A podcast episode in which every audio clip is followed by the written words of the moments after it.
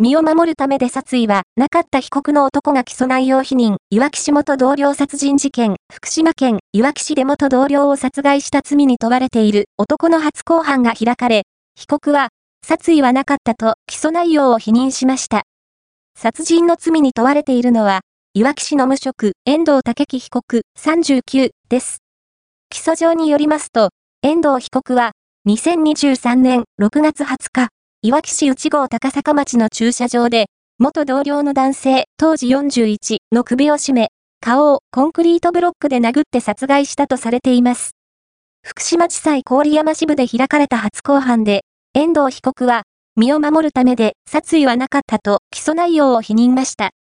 裁判の争点は、殺意の有無と正当防衛が成立するかで、判決は3月8日に言い渡されます。